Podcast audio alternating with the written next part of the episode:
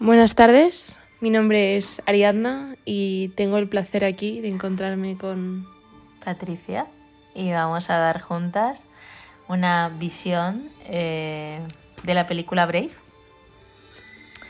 Eh, vamos a valorar un poco la presencia de constelaciones familiares. Sí, en esta película que, bueno, para quienes no lo sepan, se estrenó en 2012. Es de Walt Disney y es una de las primeras protagonistas que, que no se casa. Que cambia el rumbo de todo lo que es las princesas Disney. Sí. Es como eh, va en contra de, entre comillas, su destino, ¿no? Justo, también se ve como poco a poco Walt Disney va cambiando la narrativa, porque desde, desde el principio ha sido princesa protagonista que busca casarse al final, justo, y esa es la primera en la que, de hecho, no hay ningún, ninguna historia romántica, es la primera que dice, no, aquí vamos a cambiar el rumbo porque la sociedad en sí también está cambiando. Sí, y además eh, es muy estrecha la vinculación y muy notoria la vinculación con, la voluntad de, la madre, con lo que la madre quiere para la hija, ¿no? Em, Mérida era la primogénita, ¿no? Sí, era la primogénita de una monarquía que se situaba en Escocia, allá en la Edad Media. Y... ¿Puedes hablar un poquito de, esa realidad?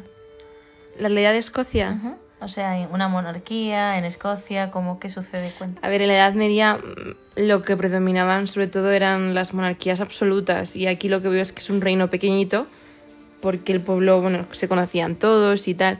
Y observo aquí que los valores siguen siendo muy arcaicos, es decir, medida para lo que es, es muy adelantada a su tiempo. Es muy importante porque la madre ya se ve como ella incluso lo menciona, ¿no? Mi madre también me crió así y el padre también, o sea, sus padres se casaron sin conocerse. Entonces, Mérida ya está avanzada en ese tiempo en el sentido de que eh, la naturaleza, la independencia le ha dado esos valores de sí misma y valores que ella quiere seguir y aquellos que no quiere seguir. Claro. Y entonces eh, se encuentra en que va en contra de, de, todo el clan, ¿no? En contra de la voluntad y de, de, cómo han hecho todas las mujeres de su clan, desde la abuela, la madre. Entonces... Va en contra efectivamente del status quo. Claro. Ella es la primera mujer, es que encima que sea una primogénita también define un montón porque normalmente lo que pensamos es, ay, pues yo voy a comportarme como mi hermano mayor o lo que sea, pero es que ella es la que toma la decisión y no tiene absolutamente nadie a su alrededor que se inspire, o sea, ya no, hay nadie que diga, oye, esos valores me gustan, me inspiran en esta persona, voy a seguir esto. Ella los saca sola, esos valores. Y además hay, hay un dato muy importante, ¿no? Que, que por ejemplo, es extraño ver a una mujer en el tiro al arco, ¿no? Era mm, visto por como algo masculino. Efectivamente, de hecho la madre desde el principio siempre le enseñó literatura, música, poesía. Y se llevaba las manos a la cabeza, ¿no? Cuando la veía en su caballo, despeinada. Exacto. Y mal el pelazo que tiene también. Sí, y, ¿y qué sucede al final? Ella poco a poco va apuntando manera, se va revelando y... Justo, Mérida realmente se siente súper incomprendida, porque cuando ella habla a la madre, la madre hace caso omiso, no, no la escucha, no es que no la entiende. Yo creo que el problema es ese, la comunicación, que es que la madre habla en el idioma que le han hablado y Mérida espera otro idioma. Hmm. Y, y, curiosamente, pues eh, aparece como, entre comillas, la rebelde, ¿no? Justo. Indomable. Indomable. De eso, de eso la película. Brave es... No, la traducción no es indomable, Brave es valiente. Valiente como... Bueno, indomable como nuestra mascota. Entonces, ¿Qué sucede al final? Ella se revela porque bueno, se revela contra la madre. Eh, no, realmente no lo discuten, ¿no? O sea, discuten un montón, pero realmente la madre quiere que ella se case con uno de los de los príncipes que están alrededor. Entonces ella lo que va es va hacia una bruja y la bruja le dice toma este este bizcochito y, y cambiará completamente. Entonces Mérida le da el bizcocho a su madre que estaba encantado. Pero antes discuten, ¿no? Sí, 100% discuten, porque Mérida no quiere casarse. Pero lo que, lo que ella pensó que era. O sea, ella pensó que el bizcochito le haría cambiar de, de opinión a la madre, pero en verdad la cambia de persona, porque la madre se convierte en un oso. Claro, y curiosamente eso es lo que. Eh, podemos hacer un, paralelo en, en, la vida, ¿no? Eh, a veces queremos que el otro cambie mm. y hacemos de todo para que cambie, pero realmente eh, analizar de dónde son esas, esas herencias, esa forma de ver, esa historia personal detrás de la madre, que es lo único que ha conocido, ¿no? La, forma de, casarse, de, llevar una familia. Entonces, claro, eh, al final lo que ella quería era poder poder cambiar la historia, ¿no? Y, se enfrenta a la madre. Se realmente Merida no quiere como cambiar, no busca, Merida no busca el bien común, Merida busca cambiar su historia. En sentido, ella siente como que ya no, no, no quiere casarse, no quiere, no quiere tener lo mismo que, que tiene su madre ahora, ella quiere primero centrarse en sí misma y es el motivo por el que cuando le da el bizcocho lo primero que le dice es ¿qué opinas de la boda? Y la madre pues se siente mal porque se está convirtiendo en un oso, pero la madre está en plan, Mérida, me encuentro súper mal, no sé qué. Y, y, bueno, al final acaba convirtiéndose en oso. Bueno, luego escapan al bosque. En todo el día, Mérida y su madre pasan momentos juntas. Momentos juntas en los que la madre no está con ese control obsesivo de Mérida. Eso es muy importante porque cuando Mérida estaba con su madre siempre era para que su madre le criticara algo, que su madre le dijera, no hagas esto, tienes que, tienes que hacer esto, no tienes que hacer esto. Entonces, por primera vez, la madre, bueno, es un oso y habla en oso. Entonces, no, no lo entienden bien, pero sin embargo hacen cosas juntas, en plan, se van a, se van a pescar, se van a buscar comida, etc. Aquí también se demuestra que Merida sabe un montón de la naturaleza, porque, por ejemplo, ella, la madre casi come vallas que son venenosas o cosas así. Como que Merida también ha adquirido su propio su propio sector de conocimiento. Entonces, eh, la madre en ese momento ve lo, por primera vez. Puede ver a Mérida, ¿no? Es como... Siente el no ser escuchada. Claro. Porque Mérida no la entiende. Y ve a su hija. Y la ve de verdad. O sea, ve, ve, la esencia. Y esto es lo importante. Que a veces eh, tenemos que cambiar.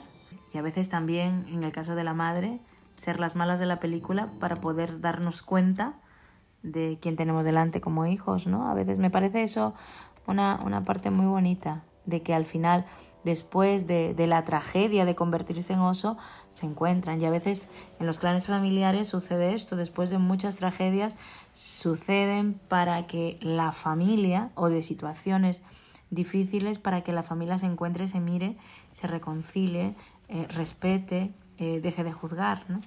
Hay otra cosa también que me parece súper mm, importante que es el romper el tapiz. ¿no? El tapiz representa el vínculo familiar, ¿no? Porque en el tapiz estaba toda la familia, por así decirlo, el clan. Y entonces Mérida rompe ese tapiz para ofender a la madre. Y, y luego cuando, cuando Mérida pensaba que podía, que podía reparar la historia cosiendo ese tapiz. Eh, Efectivamente. en el, en el caballo y estaba convencida que coser ese tapiz. ¿Cuál, ¿Qué fue lo que le dijo la, la abuelita, la, la, viejita? Lo que le dijo la ancianita es que tiene que, bueno, no me acuerdo exactamente las palabras, pero en esencia dice que tiene que reconstruir lo que el odio rompió, puede ser, o que algo como eso al final. Mérida rompió el tapiz estando muy enfadada, o sea, no lo estaba pensando tampoco. De hecho, ella misma, después de que lo rompe, se queda un poco asombrada. Pero al final es que es un símbolo. Es un símbolo de que realmente ella no se siente tampoco parte del clan, no son los valores que ella quiere seguir. No tiene el sentimiento de pertenencia a la familia por ser diferente. Tampoco hay un equilibrio, bien, eh, porque además se siente culpable.